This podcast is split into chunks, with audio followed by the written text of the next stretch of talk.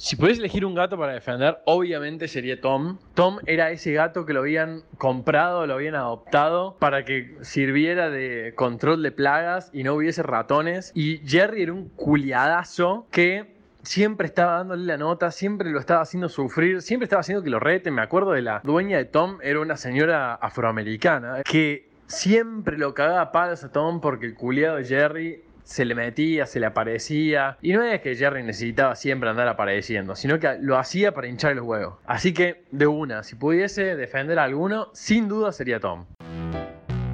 Hola, bienvenidos a Gatocracia, el podcast que sirve para comprender el sistema tirano en donde los gatos toman el poder y rompen todas las reglas, además de sillas, sillones y demás muebles. Somos muchos los que vibramos al ritmo de los ronroneos y no estamos solos. Mi nombre es Andrea Kukier y tengo una misión. Descubrir las historias más interesantes sobre el enigmático y maravilloso mundo de los gatos. Hacer un testamento es un trámite en el que muchas personas no piensan hasta que tienen hijos o atraviesan un problema de salud grave y quieren dejar sus asuntos en orden por si pasa algo. Es que ¿quién quiere pensar que se va a morir? Además, ¿cómo decidir a quién dejarle cada cosa? Hoy, el universo del derecho se cruza con el maravilloso mundo de los gatos.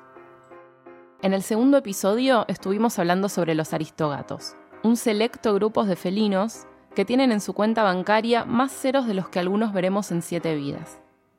Estas mascotas con coronita llegaron al mundo para ser tratados como parte de la realeza. Un caso que mencionamos en aquel episodio fue el de Chupet, la mascota de Karl Lagerfeld. Lagerfeld es el director creativo de Fendi y Chanel, y su gata viaja en jets privados, cobra fortunas por salir en la tapa de revistas y negocia contratos para publicitar ropa y maquillaje, entre otras campañas millonarias.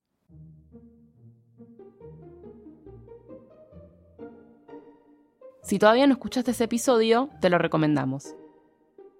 Porque hoy duplicamos la apuesta. Hoy vamos a hablar de lo que sucede cuando los excéntricos y millonarios dueños de estos felinos parten de este mundo y les dejan todo, o casi todo, a sus mascotas. Para poder estar a la altura, tuvimos que buscar asesoría legal amiga y nos pegamos una dosis de derecho. Hola a todos, ¿cómo les va? Yo soy Gonzalo, Club Gonza en redes. Soy parte de Dosis de Derecho. Dosis de Derecho es un podcast que hacemos entre varios abogados amigos para abogados y para la gente que le interesa las cuestiones vinculadas al derecho. Trabajo de abogado, además de hacer dosis de derecho, también estoy en el Canciller Live haciendo videos sobre pequeñas cosas que uno tiene que saber de los derechos en el día a día de cada persona. En diciembre de 2011 se produjo una revolución mediática cuando Tommaso, un gato callejero de origen italiano, se convirtió en el tercer animal más rico del planeta.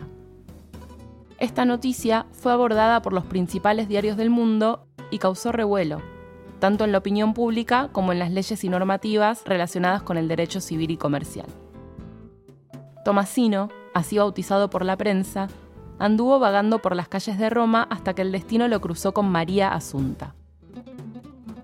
Una millonaria de 90 años con ningún pariente con vida para dejarle su enorme fortuna.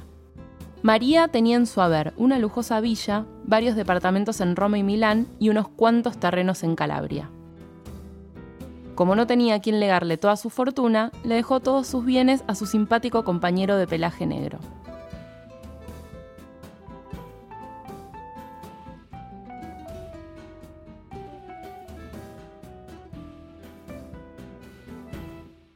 Las sucesiones existieron desde siempre, desde siempre que existen personas y que tenemos cosas o cosas que dejamos después de que nos morimos, existe la necesidad de que haya herencias y también hay distintos sistemas para hacer esto. Hay sistemas donde todo lo que vos dejás se lo queda el Estado, hay sistemas donde todo lo que vos dejás se lo queda la iglesia, hay sistemas donde todo lo que vos dejás se lo podés dejar a quien vos quieras y también hay sistemas en donde hay parte que podés dejar a quien vos quieras y parte que no, parte que estás obligado a dejárselas a personas determinadas. Este último es nuestro sistema, el sistema que tenemos en Argentina. Un sistema en el que de todas nuestras cosas, de todos nuestros bienes, le podemos dejar algunos a las personas que nosotros queramos y algunos sí o sí a determinadas personas. Pero lo importante es que si no dejamos dicho nada, o sea, no dejamos un testamento sobre cómo va a ser la distribución, la va a hacer un juez en función de lo que diga la ley. Y obviamente lo que son nuestros herederos forzosos son los que van a tener derecho a todas nuestras cosas. Si nosotros queremos, por alguna razón, dejarle algo en especial a alguna persona determinada o algún gatito, ya vamos a ver si eso se puede o no, lo tenemos que hacer de manera escrita dejando un testamento, que puede ser con un escribano, puede ser un testamento mediante un contrato privado. Hay distintas maneras de hacerlo y hay que tener mucho cuidado, siempre consultar con un escribano y un abogado, porque la forma del testamento tiene que estar bien hecho, porque si no, no vale. Tomaso recibió 15 millones de dólares,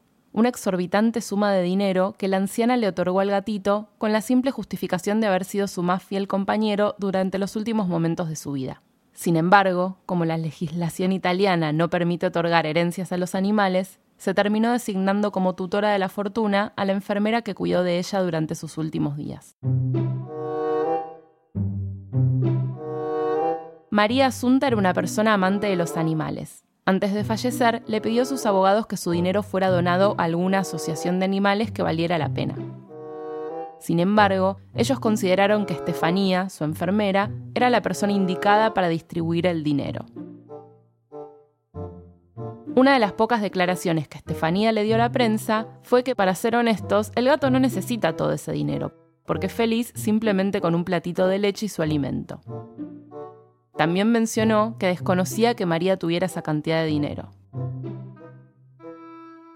Pero ¿quiénes tienen derecho a recibir obligatoriamente algo cuando una persona se muere? Primero, los hijos. ¿sí? Tienen derecho a dos tercios de la herencia. En segundo lugar, el cónyuge, o sea, la persona que esté casada con la persona que se muere, que tiene derecho a la mitad. Y después, si no hay eh, descendientes, tenemos los ascendientes, que serían en este caso los padres y abuelos, tendrían derecho a un medio de esa proporción. Y después, si no hay ni ascendientes ni descendientes, puede reclamar algún pariente colateral que se llama, que serían tíos y sobrinos, ¿sí? Cada uno tiene una ventaja respecto al anterior. O sea, ¿qué significa esto? O sea, los hijos son preferidos antes que los abuelos de la persona que se murió. Y de la misma manera, los abuelos son preferidos antes que sus hermanos o sus sobrinos. En este caso, si pensamos que una persona se muere y tiene un hijo y una esposa, por ejemplo, va a tener que dejar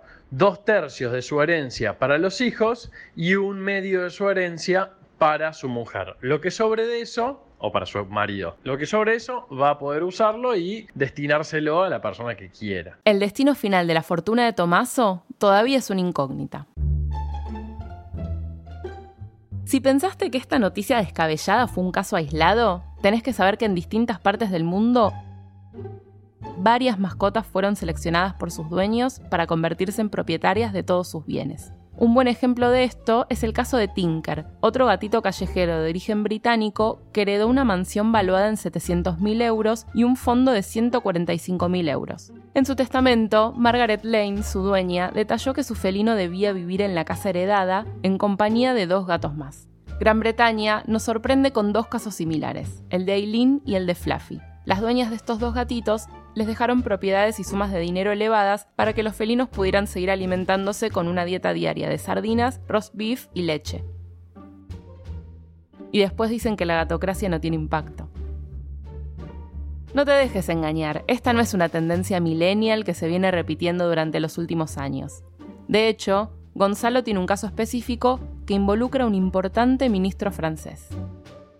Bueno, esto de dejar testamentos es algo que viene obviamente hace un montón de tiempo. Es más, uno de los testamentos más antiguos que se conocen y que tuvieron en cuenta los animales es de un cardenal en Francia, Richelieu se llamaba, Richelieu, no sé cómo se pronunciará, que era un tipo recontrapoderoso de la primera mitad del siglo XVII y que el tipo tenía un montón de gatos, tenía como 14, 15 gatos, todos con nombres medio raros, medio oscuros, el tipo estaba muy abocado a la espiritualidad y antes de morir se encargó de dejarle en el testamento a sus gatos la casa, para que pudieran seguir viviendo ahí, comida, asegurarse que tuvieran comida, gente que los cuide y plata de sobra que se le administraba a otras personas para que pudieran disfrutar una vida tranquila y millonaria como la que venían teniendo con él, pero cuando él ya no estuvo más. Todos los animales tienen derechos y son dignos de ser respetados como especie. Con respecto de mi visión sobre la defensa de los derechos de los animales, yo fui cambiando bastante. Eh, yo antes tenía una mirada mucho más romana o de derecho romano que considera los animales cosas, así como considera nuestro código civil, que bueno, nada, qué sé yo, era una cosa que podías tener, podías no tenerla, podías vender, sacar, poner y que por supuesto no, no podía generar derechos o heredar de una manera directa. Cada vez me encariño más con los animales, cada vez he tenido más mascotas, entonces como que me acosa ahora. Y sí, seguramente les permitiría poder recibir alguna cuestión, siempre las van a tener que administrar personas desde ya porque los animales no tienen razón, pero sí, seguramente estoy cada vez más del lado de que puedan recibir cosas que nosotros le queremos dejar como un miembro más de nuestra familia, obvio. ¿Qué cosas le dejarías a tus gatos? Escribinos a arroba gatocraciapod en Twitter y arroba gatocracia en Instagram contándonos cómo sería tu testamento felino. Agradecemos la participación de Gonzalo Carballada, que es abogado laboralista y amigo de la casa. Es uno de los conductores de Dosis de Derecho, un podcast hecho por abogados para abogados que sale todos los lunes. Gonza nos planteó la idea desencadenante que nos llevó a producir este episodio. Además, agradecemos la colaboración de la doctora Paula Guiñazú, también integrante de Dosis de Derecho. Paula nos asesoró y nos despejó algunas dudas. La podés escuchar en todos los episodios que hablen sobre derecho civil y comercial.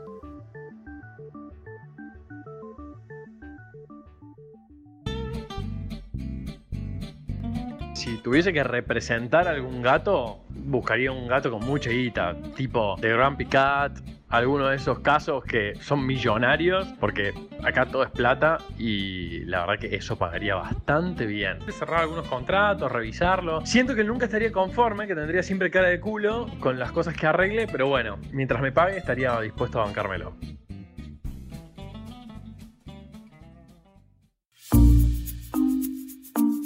Este episodio fue producido por Andrea Kukier y Alejandra Torres. Grabamos en Radio en Casa, el estudio más cómodo y con más onda que vas a encontrar para hacer tu programa de radio o grabar tu propio podcast. Entra a radioencasa.com para más info. Seguinos en Facebook e Instagram como Gatocracia y en Twitter como arroba gatocraciapod. Escribinos a holagatocracia.gmail.com para contarnos tus historias de y con gatitos.